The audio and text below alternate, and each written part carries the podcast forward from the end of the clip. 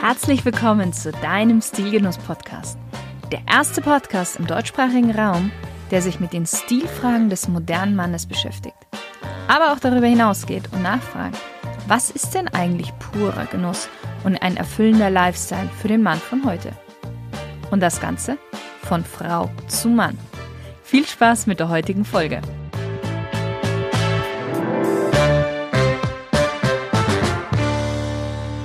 Lieber Stilgenusshörer. Ich hoffe, du bist gut ins neue Jahr gekommen und ja, konntest trotz Corona und der aktuellen Situation ein bisschen feiern bzw. die Zeit um Weihnachten und Silvester mit deinen Lieben verbringen.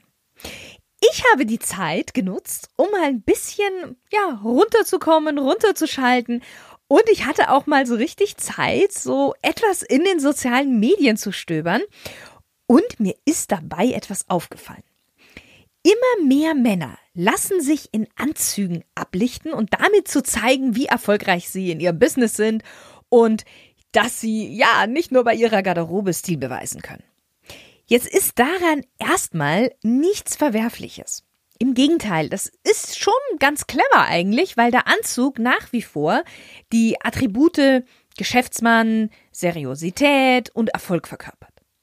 Aber es bleibt nicht nur dabei, einen Anzug anzuziehen, sondern man muss ihn auch richtig anziehen und die kleinen Regeln beim Anzug tragen beachten. Und da trennt sich dann die Spreu vom Weizen. Und man merkt sofort, wer einen Anzug nur für dieses Foto jetzt trägt oder auch sonst im Anzug sein Business nachgeht. Und da dachte ich mir, darüber machen wir doch mal eine Podcast-Folge. Und daher sprechen wir heute über die fünf No-Gos beim Tragen eines Anzugs. Punkt Nummer eins, und es gehört eigentlich zu den Grundvoraussetzungen, die jeder, wirklich jeder Mann wissen sollte, sobald er in einen Anzug schlüpft. Aber ich sehe es immer wieder und gerade auf den sozialen Medien. Beim Sitzen wird der Knopf des Sackos geöffnet. Beim Aufstehen wird er geschlossen. Es gibt eine Faustregel beim Knopf, wenn es ums Schließen geht, weil da sind sich viele dann immer etwas unsicher. Der unterste Knopf beim Sakko bleibt immer offen. Jetzt ob du einen Zweiknopf-Sakko hast oder einen Dreiknopf-Sakko. Diese Tradition soll nämlich auf den englischen König Edward VII. zurückgehen. Der ist 1901 verstorben und Edward war etwas fülliger mit einer ja, Taille von stolzen 122 Zentimeter und er ließ einfach den unteren Knopf immer offen. Mehr oder weniger notgedrungen. Und daraus hat sich das eben das Ganze entwickelt. Das heißt, beim Stehen ist eigentlich das Sakko geschlossen bis auf den untersten Knopf. Wenn du dich hinsetzt, öffnest du diesen Knopf. Es gibt eine Ausnahme, was das Öffnen des unteren Knopf angeht, und zwar ist das der Zweireiher. Hier bleiben die unteren Knöpfe, die unteren zwei Knöpfe immer zu. Kommen wir zu No-Go Nummer zwei. Und da mögen sich vielleicht etwas die Geister scheiden, aber wie ich finde, wenn man es klassisch richtig machen möchte, dann sollte man diesen Fehler nicht begehen. Und das betrifft jetzt gar nicht unbedingt den Anzug selbst, sondern das Hemd darunter. Es ist Trend geworden, den Anzug ohne Krawatte zu tragen. Und auch hier ist jetzt schon für viele ein riesen No-Go vergraben. Ich selbst bin der Meinung, wenn der Anlass und die Situation es erlauben, dann finde ich es eine recht, ja, schon lässige Möglichkeit, Anzug zu tragen. So, aber jetzt kommen wir zu dem eigentlichen No-Go. Das Hemd sollte dann einen Kentkragen haben nie einen Haifischkragen. Die Kragenschenkel des Haifischkragen sind weit gespreizt. Diesen Kragentypen trägt man immer mit einer Krawatte.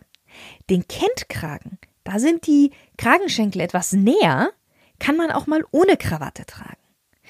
Und ich finde, es sieht einfach nicht ästhetisch aus, wenn die Kragenschenkel so weit nach hinten fliehen, ohne von einer Krawatte zusammengehalten zu werden. Und jetzt kommen wir noch zu einem Punkt, der in gewisser Weise auch darunter fällt. Und zwar, wenn du das Hemd offen trägst, darf man niemals, niemals zwei Dinge sehen. Einmal ist es das Unterhemd und das andere ist das Brusthaar. Das Unterhemd muss tief genug geschnitten sein, damit man es beim geöffneten Kragen nicht sieht. Und das Brusthaar sollte entsprechend gestutzt sein. Punkt Nummer drei, und wir bleiben beim Hemd, aber jetzt beim Hemd in Harmonie zum Sakko.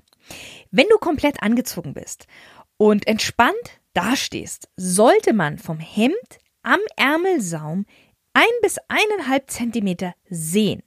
Ich sehe das immer wieder, dass die Ärmel des Sakkos viel zu lang sind. Der Sakkoärmel endet immer als erstes. Dann sieht man noch den Ärmel vom Hemd. Und, by the way, der Ärmel vom Hemd, also quasi die Manschette, endet bei der Daumenwurzel. Dann hast du die richtige Länge, was dein Hemdenärmel angeht. Also darauf bitte immer achten, dass man deine Manschette ein bis eineinhalb Zentimeter noch sieht. No-Go Nummer 4. Die Hose sollte nicht zu lang sein. Denn auch dieses Bild sieht man leider ziemlich häufig, häufiger als zu kurz tatsächlich. So, wie ist die Hose nicht zu lang? Die Länge wird immer nach der Beinöffnung bestimmt, also nach der Weite des Beins. Weit geschnittene Hosen, also Hosen, die ungefähr zwei Drittel vom Schuh bedecken. Muss ich jetzt zugeben, sieht man aktuell weniger oder vermehrt eher bei älteren, diese enden einen Zentimeter über dem Absatz vom Schuh und haben vorne einen, ja, leichten Knick. Gerade geschnittene Hosen, das was eigentlich der Standard ist, diese bedecken den Schuh ungefähr zur Hälfte und enden dann ein bis zwei Zentimeter über dem Absatz. Und dadurch haben sie vorne nur eine ganz leichte Falte. Also sie liegen so ganz minimal auf dem Schuh auf ein sehr schlankes Hosenbein, das heißt, bei dem der Schuh circa so ein Drittel bedeckt ist.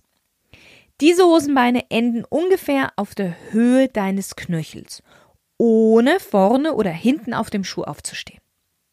Ganz wichtig, keine Hose von der Stange passt auf Anhieb perfekt. Und die Hosenlänge ist immer das schnellste und das kostengünstigste, das bei der Hose gemacht werden kann. Also bitte dies immer, immer anpassen. So, und zu guter Letzt ein Punkt, den man auf Social Media immer wieder sieht, aber auch in allen anderen Medien. Und vielleicht setzt er sich auch langsam durch, ich weiß es nicht, aber ich möchte es trotzdem jetzt hier erwähnen, weil ich finde, man erkennt daran immer noch einen wirklichen Anzugkenner und Träger von einem, jetzt wird's böse, ich sag mal dazu, einem Anzugposer. Für Anzugträger gilt bei der Uhrenwahl in erster Linie der Grundsatz weniger ist mehr. Weder eine protzige Designeruhr noch eine klobige Taucheruhr passen zum eleganten Business-Outfit, auch wenn man es immer wieder sieht. Die sogenannte Dresswatch eines gut gekleideten Mannes darf nicht zu sehr von seiner Gesamterscheinung ablenken. Die Schlichtheit ist eine essentielle Tugend der Dresswatch.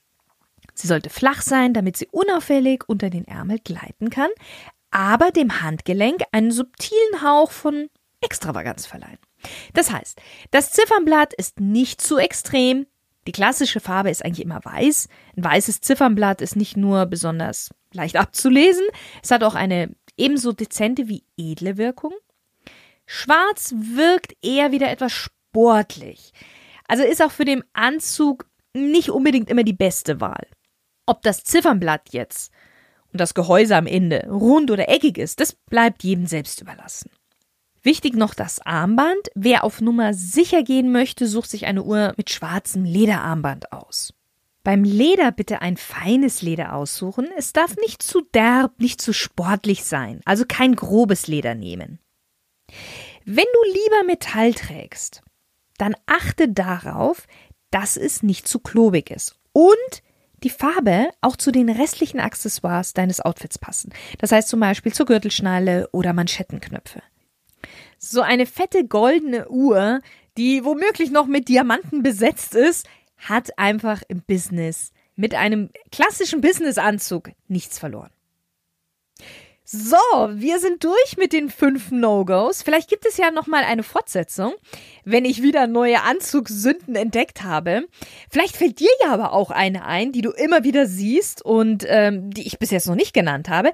Dann schreib mir gerne unter podcast@shirinsayed.com.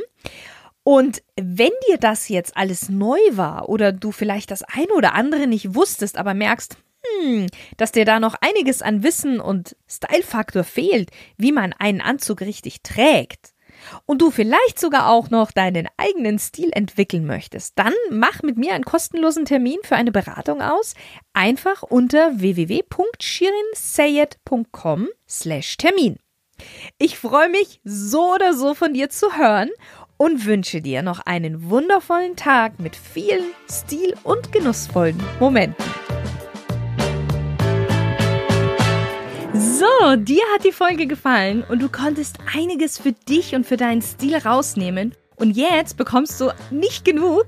Kein Problem. Klick einfach auf Abonnieren und du wirst keine weitere neue Folge mehr verpassen. Und wenn du so den inneren Drang verspürst, mir eine Bewertung zu schreiben, dann folge dem gerne. Selbstverständlich freue ich mich darüber. Vielen Dank und bis zum nächsten Mal. Deine Shirin.